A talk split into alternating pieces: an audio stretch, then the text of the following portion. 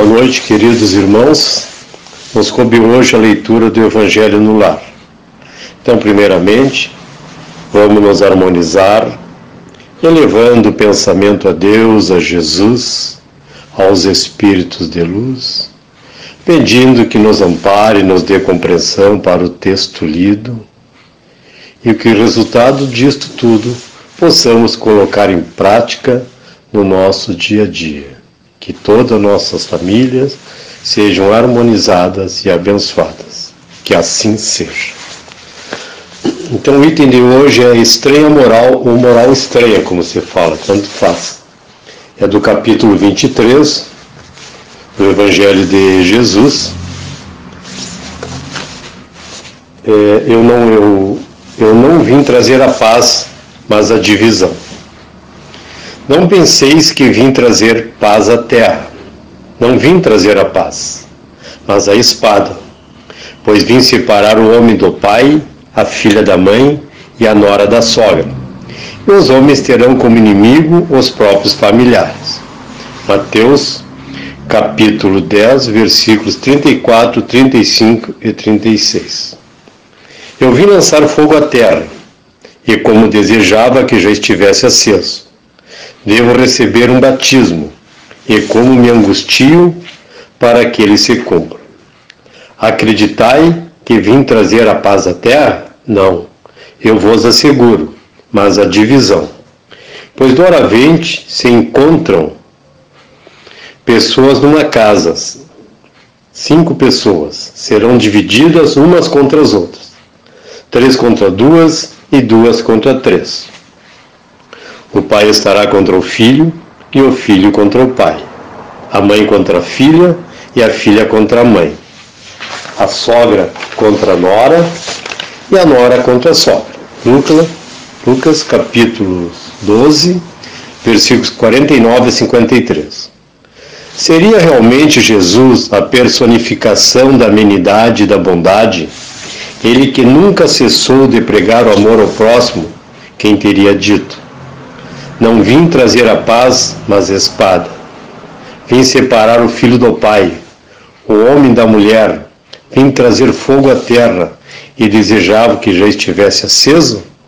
Essas palavras não estão em flagrante contradição com seu ensinamento? Não há blasfêmia em atribuir-lhe a linguagem de um conquistador sanguinário e devastador? Não, não há blasfêmia nem contradição em suas palavras pois é Ele mesmo quem as pronunciou, e elas são testemunho de sua elevada sabedoria. Apenas a forma um pouco equívoca não exprime com exatidão seu pensamento, o que causa engano sobre seu verdadeiro sentido. Tomadas ao pé da letra, elas tenderiam a transformar sua missão, inteiramente pacífica, numa missão de turbulências e discórdias consequência absurda que o bom senso afasta, pois Jesus não poderia desmentir-se. Capítulo 24, números, aliás, capítulo 14, número 6.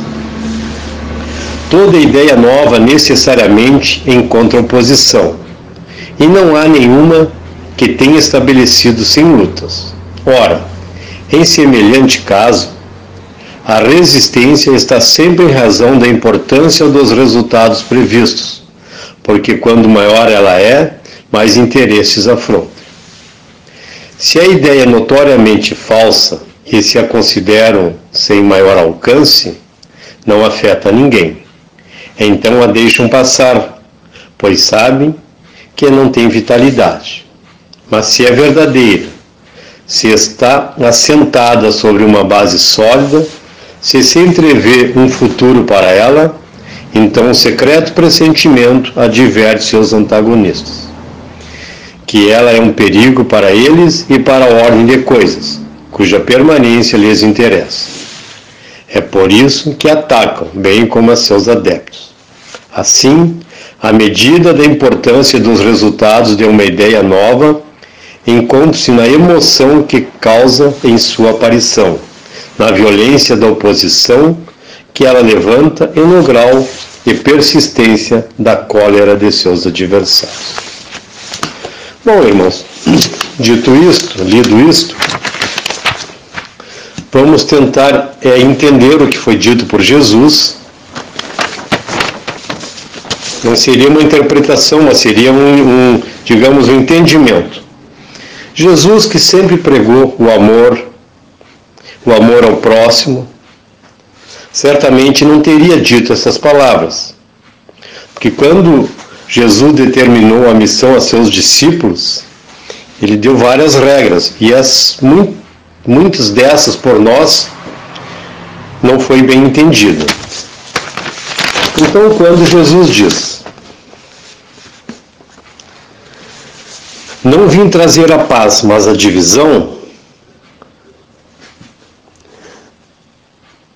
Não estarão essas palavras em contradição flagrante com seus ensinos? Não, não há contradição nelas, que dão em verdade testemunha de sua alta sabedoria. Quando declara: Não acrediteis que eu tenha vindo trazer a paz, mas sim a divisão. Seu pensamento era o seguinte: Não acrediteis que a, do, que a minha doutrina se estabeleça pacificamente ela tra trará lutas sangrentas, tendo por pretexto meu nome, porque os homens não me terão compreendido e não me terão querido compreender. Os irmãos, separados pelas respectivas crenças, desembainharão a espada um contra o outro e a divisão reinará no seio de uma mesma família, cujos membros não partilhem da mesma crença. Vim lançar fogo à terra para expungi-la dos erros e dos preconceitos, do mesmo modo que se põe fogo a um campo para destruir nele as ervas más. E tenho pressa de que o fogo se acenda para que a depuração seja mais rápida, visto que do conflito sairá triunfante a verdade. A guerra, irmãos, sucederá a paz, ao ódio dos partidos, da fraternidade universal as trevas do fanatismo, a luz da fé esclarecida. Então, quando o campo estiver preparado, eu vos enviarei o Consolador, o Espírito da Verdade, que virá restabelecer todas as coisas, isto é, que dando a conhecer o sentido verdadeiro das minhas palavras, que os homens mais esclarecidos poderão, enfim, compreender. Por ter uma luta fatricida que desune os filhos do mesmo Deus. Cansados após um combate sem resultado, que consigo trazer unicamente a desolação e a perturbação até o seio das famílias, reconhecerão. Os homens estão seus verdadeiros interesses com relação a este mundo e ao outro. Verão que de um lado estão os amigos e os inimigos das tranquilidade deles. Todos então se porão sob a mesma bandeira, a da caridade, das coisas restabelecidas na terra, de acordo com a verdade e os princípios que nos foi ensinado. Então, irmãos, agora novamente harmonizados com o pensamento em Deus e Jesus, vamos fazer uma visita na nossa cidade mentalmente, iniciando pelos nossos lares entrando na porta de cada lar nesta cidade ou em todas aquelas que tiverem conectado conosco, em todas as residências dos irmãos que estão nesta corrente, e que seja feito nela uma visita, limpando, retirando miasmas, fluidos densos, maus pensamentos, más intuições, e seja levada para lugares que não prejudiquem ninguém que esses lares e essas famílias fiquem harmonizada, com paz e com saúde. Que seja visitado também os hospitais de todas as cidades que estão envolvidas nesta corrente e no mundo todo, levando para os médicos aqui da terra, para os enfermeiros, a intuição, o bem proceder, as melhores atitudes em relação aos seus pacientes e que eles todos recebam os pacientes, uma visita dos médicos e dos enfermeiros do espaço, lhe tratando e lhes curando conforme seus merecimentos. Que os presídios dessas cidades também sejam visitados e que neles passam a ter harmonia, tranquilidade, serenidade, que esses irmãos que lá estão por erros cometidos aqui na Terra, aqui perante os humanos, sejam tratados e até curados conforme assim merecerem. Pedir que as moradias transitórias, os asilos, as creches, todas elas sejam visitados pelos espíritos de luz.